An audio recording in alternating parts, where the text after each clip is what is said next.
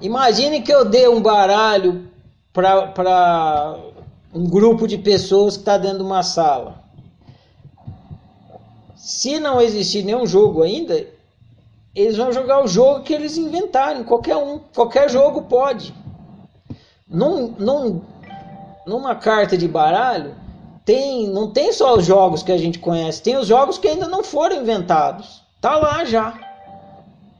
É só alguém usar a imaginação e falar: não, vamos usar o baralho assim, assim, assim, assado. Nossa, mas nunca ninguém imaginou de usar o baralho assim. Pois é, mas dá para usar. Vamos usar e a gente joga um novo jogo. Os jogos que a gente joga hoje em dia não vieram junto com o baralho. Alguém olhou pro baralho e inventou, ó, dá para usar o baralho assim e a gente vai jogar um jogo e deu o nome pro jogo e começou a jogar.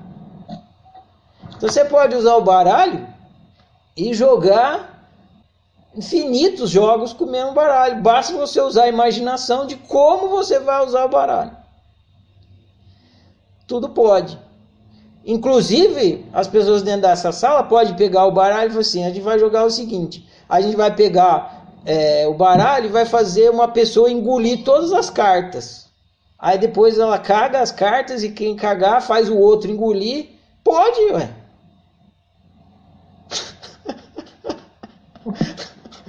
Vai ser um jogo bem violento, mas pode, né? O cara engole as cartas, caga as cartas, pega as cartas cagadas, faz o outro engolir.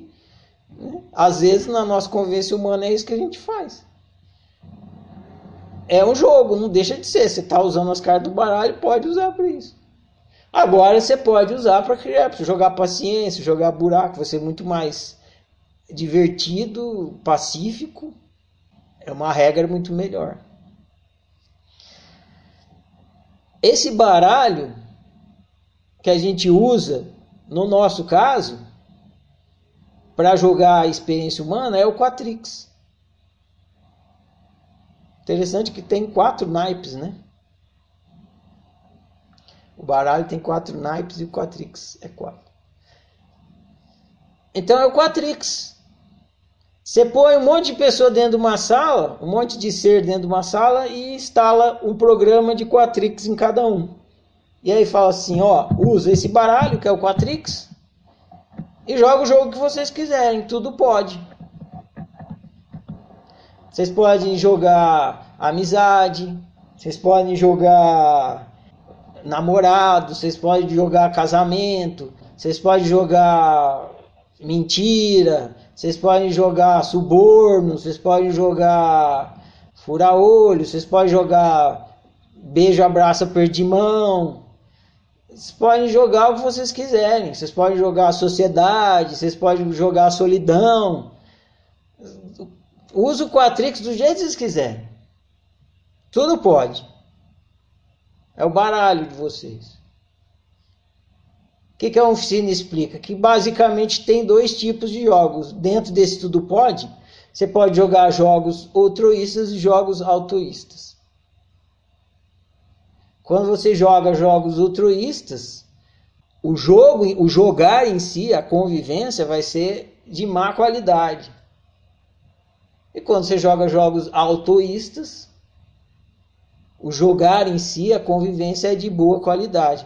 Agora, pode jogar jogo de má qualidade, não só a prova de que pode é que a maioria joga. É a maior prova de que pode. E pode mudar de jogo? Pode também. Se quiser jogar o autoísmo, jogos autoístas, é a história do cardápio.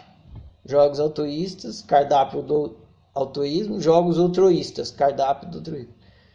Se você quiser mudar de cardápio, mudar de qualidade de jogo, do outro, de jogos altruístas para altruístas, pode também. Tudo pode. Por quê? Porque o que possibilita que tudo pode é a democracia.